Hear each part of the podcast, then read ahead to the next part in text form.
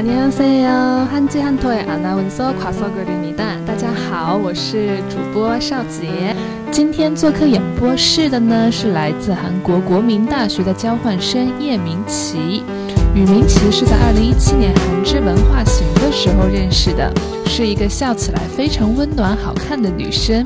明琪来和大家打个招呼。 안녕하세요. 연문기라고 해요. 大家好，我是这个学期来到韩国交换 的学习的叶明琪。 네, 안녕하세요. 한잔 독의 강석입니다. 여러분 반갑습니다. 민씨는 한국에서 얼마 동안 있었어요? 한 학기 동안 있었어요. 한 학기 동안 있는데 이렇게 한국어를 잘해요? 한국에 유학을 오면 다 이렇게 잘하는 건가요? 한국어 얼마 동안 배웠어요? 한국어는 2년 동안 배웠어요. 그럼 중국에서 2년 동안 배우고 한국에 온 거예요? 네, 맞아요. 중국에서 정말 잘 배운 것 같아요. 네.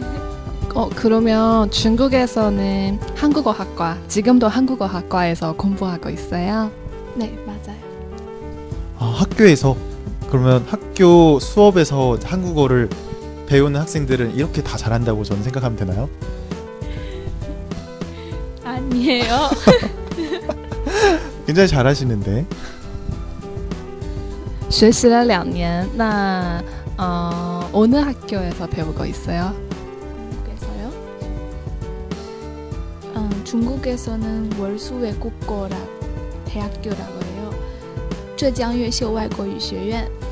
음, 음, 한국에서는 국민대에서 하고 있어요. 그러면 좀 더 있으면 집에 갈 거예요? 올해 설날, 설날 어떻게 지낼 거예요? 한국에서 지낼 거예요? 중국에서 지낼 거예요? 올해는 한국에서 지내려고 해요. 진짜요? 괜찮아요? 네, 한국에 있어도 괜찮아요? 네, 한국에 더 있고 싶었어요. 아, 가족들이 무조건 와야 돼. 설 때는 가족들이랑 무조건 있어야 돼. 이러지 않아요? 아니요, 아 진짜 네. 괜찮아요. 네, 어, 괜찮아요. 소골 씨도 한국에 있어요? 저는 이제 6년차인데 유학생활 6년차예요. 6년 5년 동안 한국에서 있었고 한 번만 어, 한국에서 설날 한 번만 여기에 있었어요. 그 전에는 다 항저우로 돌아가고 가족들과 같이 지내죠.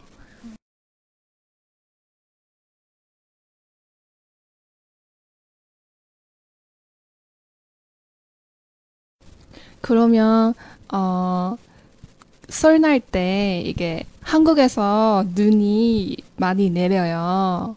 저한테 되게 신기해요. 항저우에서 이렇게 눈이 많이 내리지 않아서 겨울이면 눈 오는 게 당연한 거 아닌가요? 아닌가? 아니에요. 아 그래요? 네, 저- 제 고향에는 눈이 별로 없어요. 아, 겨울에는. 그러면 겨울에 비가 와요? 많이? 네, 눈 말고 비가 와요? 그럼? 네 맞아요. 음, 그래서 저번에 우리 템플스테이 갔을 네네. 때 민치 씨가 아 진짜 신기해 왜냐하면 눈이 많이 벌 수 있어서 그랬더라고요. 그때 눈 왔었나요? 기억이 안 나는데? 그때 눈이 왔나요? 템플스테이 갔을 때 우리? 눈이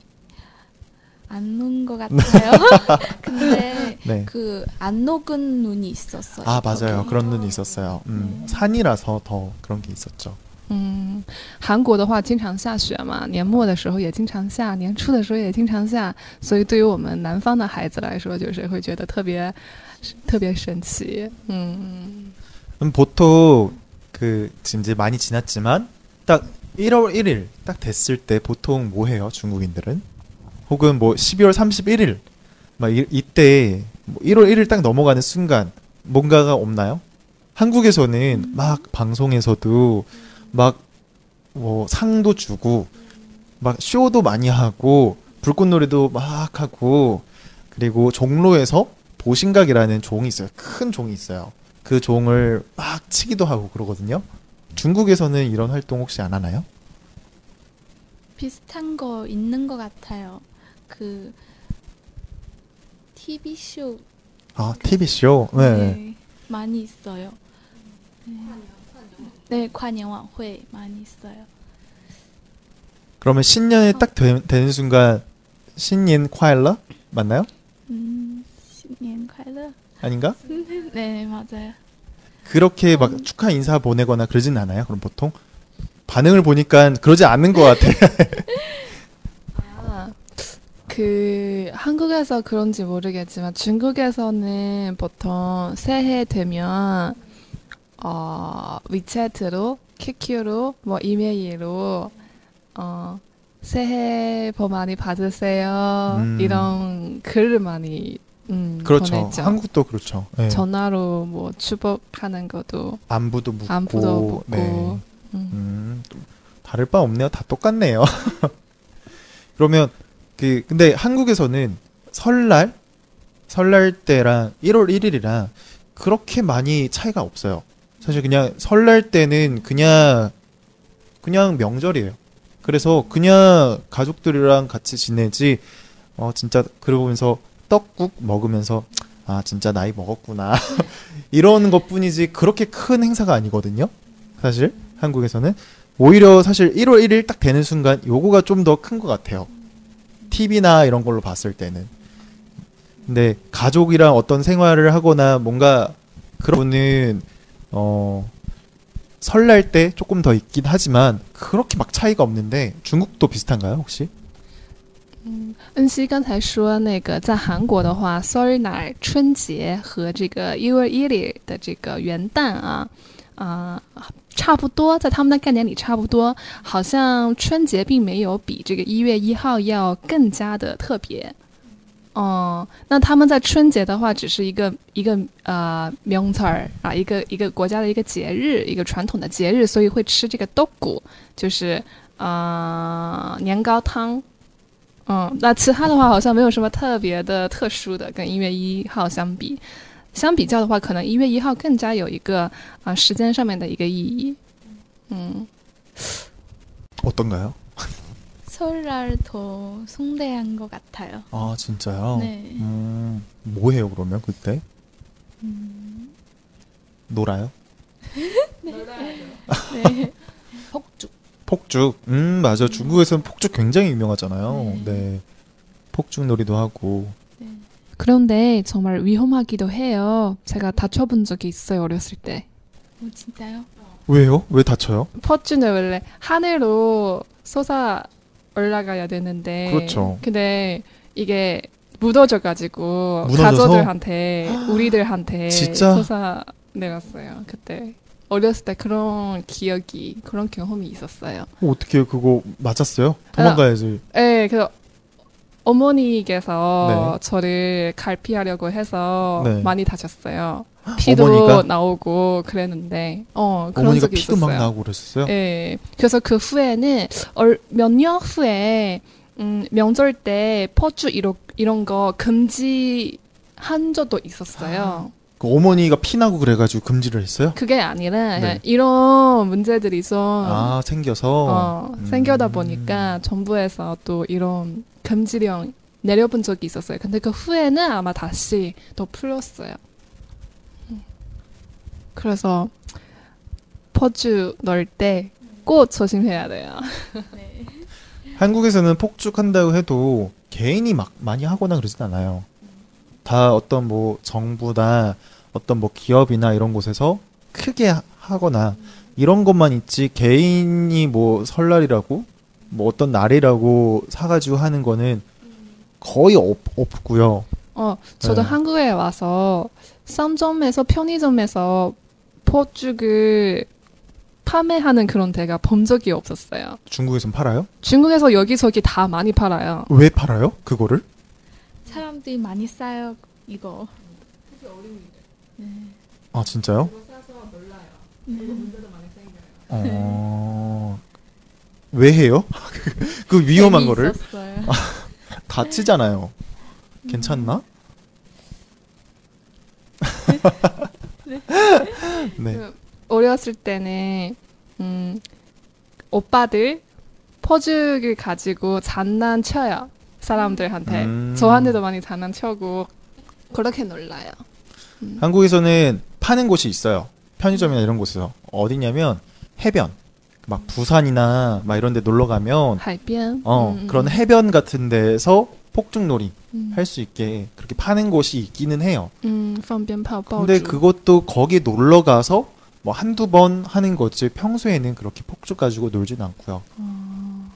중국에서는 약간 설날 이런 명절 때 폭죽 널지 않으면 설날 명절 이런 분위기가 없어요. 네, 맞아요. 아 진짜요? 분위기가 있어요 그런 네. 폭죽이 막 시끄럽잖아요. 네. 맞아요. 시끄러워야 분위기가 나오는 거예요. 어, 그러니까 설날에는 그러면 깜짝깜짝 많이 놀라겠네요. 네. 막 어, 어디서 갑자기 팡 소- 소리 나고 뭐 밥 먹다가도 갑자기 팡 소리 나고 잠자다가도 팡 소리 나고 네. 그리고 또 이런 때가 있어요. 음. 저녁 8시 하고 그 12월 31일 그 새벽 12시 그때 갑자기 어 일회적으로 퍼즐 소리가 나는 거예요. 아 그러면 아까 전에 말을 했을 때도 12월 31일 1월 1일이 딱 되는 순간 그때도 이게 폭죽이 탕 팡팡팡 터트린다는 거잖아요. 네. 어, 설날도 마찬가지고 네. 8시는 뭐예요? 杭州에서는 그런데 어 민씨는 오늘 고향이 어디죠? 호주. 호주. 후저랑 항저는 가까워요. 음, 네네. 네, 우리 고향 같은 경우는 8시라는 때가 사람들이 제일 좋아하니까, 아, 음, 그래서 8시 한 번 하고, 그, 새벽 12시 한 번 하고, 음, 그리고 출근할 때, 그 다시 출근할 때, 일하러 갈 때, 또 회사랑 공장이나 막, 뭐 작은 가게들이, 어, 그 사장님들도 다 퍼주 많이 해요. 어. 죄송해요. 제가 잘 예, 이해를 못 하겠어요. 왜 출근할 때, 그러니까 8시가 좋아하니까 밤 8시에 폭죽 터트리는 것도 이해를 하겠고요. 네. 그리고 1월 1일 딱 되는 순간, 아, 새해야 하면서 폭죽 터트리는 것도 이해는 되는데, 왜 출근할 때, 출근하는 사람 앞에서 이거를 막 네. 터트리고, 출근하기 전에 아침에 아, 그러니까 뭔가 악기를 막 내쫓는 그런 건가요? 그런 악, 으어구의 악귀, 음. 어, 악귀를 내전하는 그런 뜻이 아니라, 음, 그냥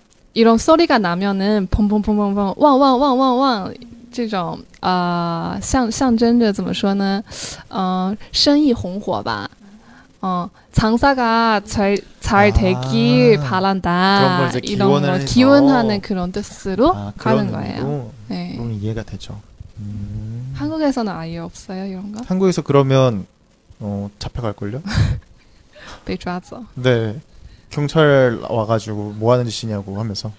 네네. 음, 그렇구나. 폭죽을 굉장히 쉽게 구매하고 사용할 수 있구나. 한국은 전혀 그렇지가 않아서요. 그러면 이제 보통, 어, 1월 1일? 그러니까 양력이죠. 양력 새해와 음력 새해가 네. 있잖아요. 네. 그러면 그 사이의 기간 동안은 보통 어떤 뭔가 특별한 활동은 없나요? 그냥 일상생활을 하다가 음. 또 새해가 됐네 이러는 건가요? 네. 그런 것 같아요, 그쵸? 특별한 건 없어요. 음, 한국도 그래요. 네, 그냥 뭐 새해 인사를 할 때에도 뭐 1월 1일 딱 되는 순간 하기도 하지만 그 보통 신년이 돼서 1월 1일부터 그 설날 때쯤에는 처음 만난 사람, 그러니까 오랜만에 만나는 사람들한테 인사할 때 그냥 뭐 아 안녕하세요. 반갑습니다. 뭐 이런 거 인사 대신에 아 새해 복 많이 받으세요? 네 아 잘 지냈어요. 올해는 대박 나세요. 뭐 이런 인사를 많이 해요 보통. 어, 근데 막 두 번 세 번 만나면 안 하고요 그런 거는 네, 그래서 저는 개인적으로 사실 이게 좀 애매한다고 생각한 게 2월 1일 때 한 번 안부 했잖아요. 새해 복 많이 받으세요. 또 설날 때 또 한 번 다시 이렇게 음. 해야 되니까 뭐지? 요즘 기분이 좀 묘해요. 중국에서도 인사를 그렇게 한다는 거죠. 네. 두 번. 네. 음, 저도 그래서 보통은 나눠서 해요. 저는. 그래서 이때 생각나는 분들한테 연락하고 그